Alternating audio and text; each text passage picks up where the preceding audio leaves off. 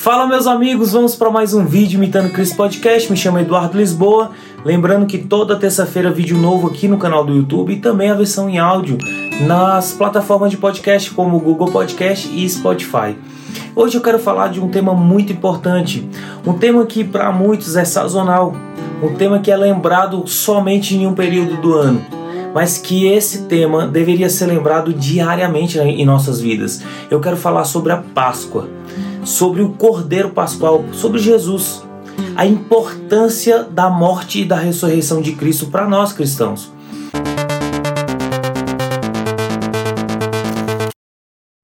Entender sobre a Páscoa é muito mais do que assimilar a Páscoa é, somente a um ovo de chocolate ou a um coelhinho da Páscoa. É, entender sobre a Páscoa é entender o propósito de Deus, é entender o grande amor de Deus por nós porque é através da Páscoa que há uma libertação. A primeira Páscoa instituída está lá em Êxodo 12, e a, que é a Páscoa judaica, e a segunda Páscoa, e a que a gente tem que levar para o resto da nossa vida como memória, é a Páscoa de Jesus, né? a Páscoa cristã. Para que você entenda melhor, eu preciso voltar lá na história. E voltar na história, eu estou falando da promessa que Deus fez a Abraão. Deus faz a promessa a Abraão que ele seria pai de grandes multidões. Passa diversos anos, ele nasce, de Abraão nasce Isaac. Isaac é o filho da promessa. De Isaac nasce Esaú e Jacó. De Jacó nasce as doze tribos de Israel, porque depois o nome de Jacó é mudado para Israel. Dessas doze tribos tem José. E falar de José, falar de uma história muito bonita, uma das histórias mais lindas da, da, da Bíblia. A história de José é uma história de superação e do cuidado de Deus. José para resumir a história, José ele é vendido pelos seus próprios irmãos como escravo aos egípcios. José ele era um, um jovem sonhador. Deus dava sonhos para ele e dava revelação de sonhos para José. José ele quando ele vai falar sobre um sonho que ele teve para sua família, isso causou ciúmes por parte dos seus irmãos que trataram, planejaram ali é, a morte de José jogaram ele dentro de uma cisterna. Por fim, foram, ele foi vendido como escravo para os egípcios. José foi parar na casa de Potifar. Historiadores vão dizer que José era muito bonito. E José chamou a atenção da mulher de Potifar. E a mulher de Potifar tentou assediar José e ele foge. Acontece que ela imputa a José um crime de estupro, coisa que não aconteceu. Ele foi parar na prisão. Na prisão ele teve outros sonhos, teve revelações de outros sonhos. E Faraó teve um sonho em que mostrava para ele sete vacas magras e sete vacas gordas. José então foi chamado e José começa a decifrar esse sonho.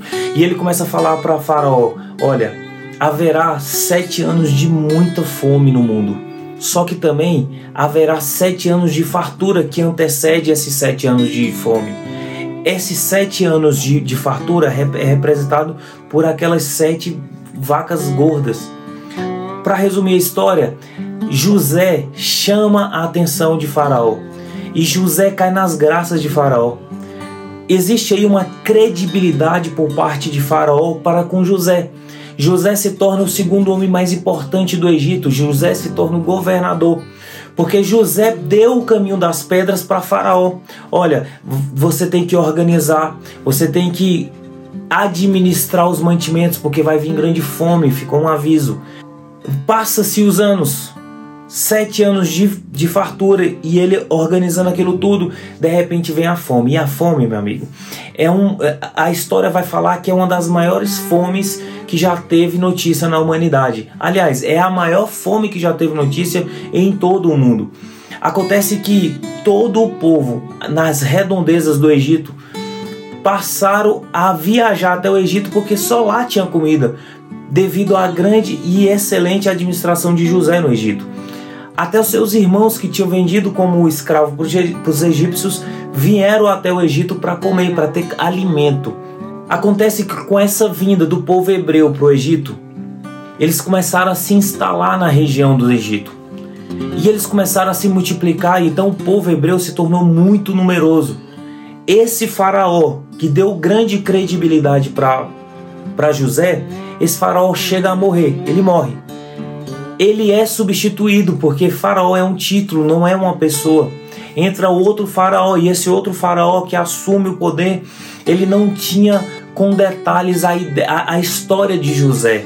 Então a Bíblia vai falar que esse faraó começa a perseguir o povo de Deus. A Bíblia vai falar que ele começa a afligir os israelitas, a ponto de Deus ele mandar dez pragas para o Egito. Eu não vou me atentar às dez pragas, eu quero me atentar à décima praga, que é a morte dos primogênitos. Lembra que Deus fez uma promessa a Abraão lá atrás? Essa promessa ela vai se cumprir aqui. Porque Deus não é homem para mentir, nem filho do homem para se arrepender. Existe uma promessa. Só que a, o problema é que o povo está dentro do Egito. Se você for estudar a história do Egito, na Bíblia, o Egito vai representar o mundo. Veja, o povo de Deus está no Egito, mas o povo de Deus não é do Egito. O povo de Deus está no mundo, mas o povo de Deus não é do mundo.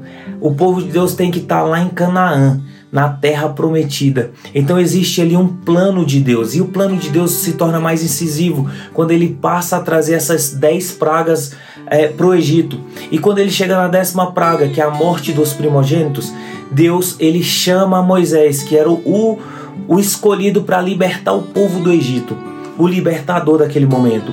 E Moisés ele fala a Moisés, Moisés fala ao povo que eles devem escolher um cordeiro macho imaculado, sem mancha um cordeiro de um ano para ser sacrificado, para ser imolado, matado.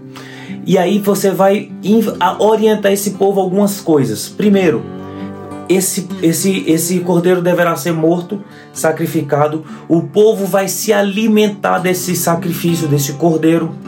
O povo deve calçar suas, suas sandálias, porque eu vou mandar um anjo da morte, é Deus falando. Esse anjo da morte, meu amigo, Deus, aí você deve pensar, poxa, mas Deus é ruim? Deus não é ruim. Deus é justo. É necessário fazer isso para tirar o povo da escravidão, da mão de Faraó que não quis ouvir a Deus.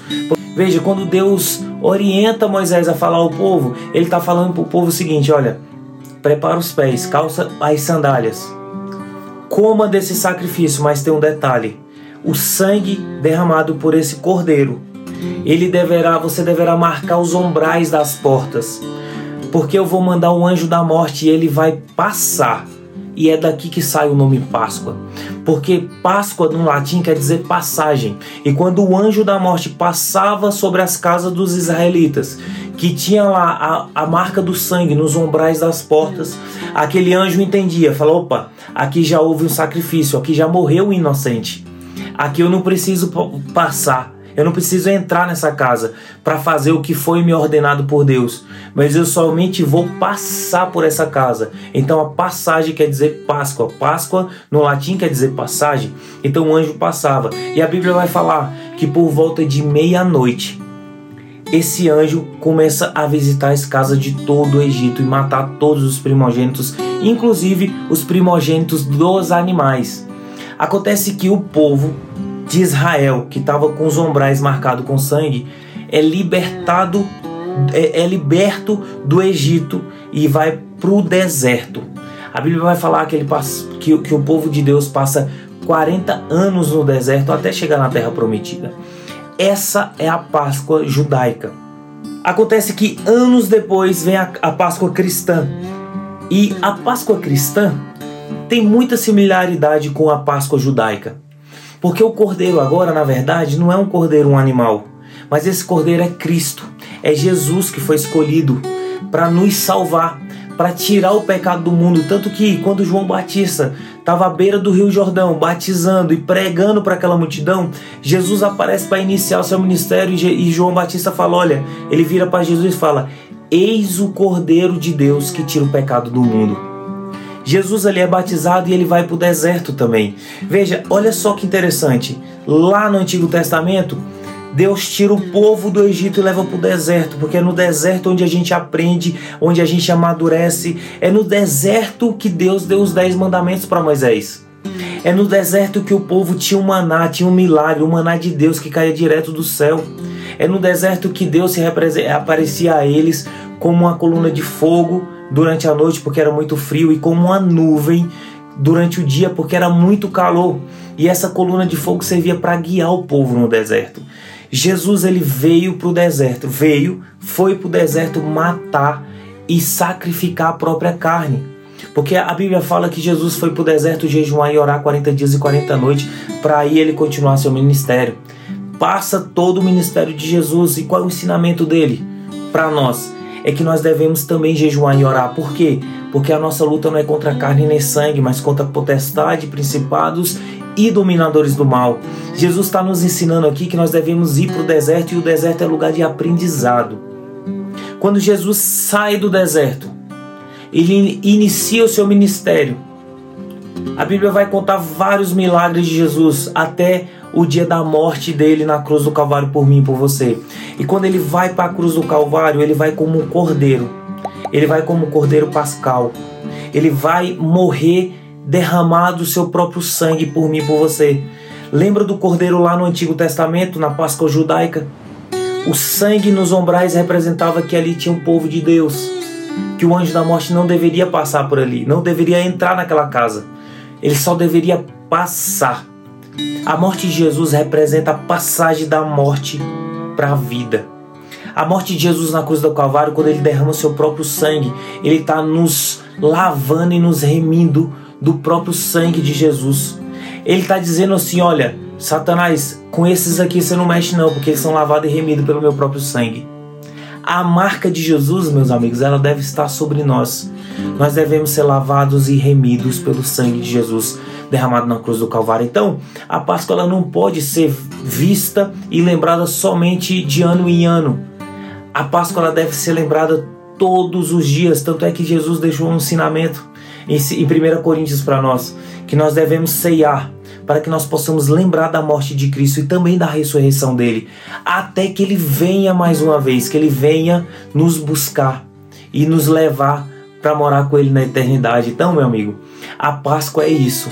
Deixa Jesus passar na sua vida, passar e deixar a marca, deixar o sangue dele que foi derramado na cruz, para que ele possa mudar a sua história e que você possa de fato ser um homem de Deus, uma mulher de Deus, lavado e remido pelo sangue dele. Porque é através do sangue derramado na cruz que nós somos justificados. Amém? Então, meus amigos, é isso. A Páscoa judaica, um cordeiro puro, sem mancha. A Páscoa cristã, o cordeiro sem mancha o Cordeiro Imaculado, Jesus Cristo de Nazaré, que morreu por mim e por você. Amém? Que Deus abençoe você. Segue a gente nas redes sociais, se inscreva no canal, curta esse vídeo e compartilha. Faz essa mensagem chegar o mais longe possível. Que Deus abençoe você.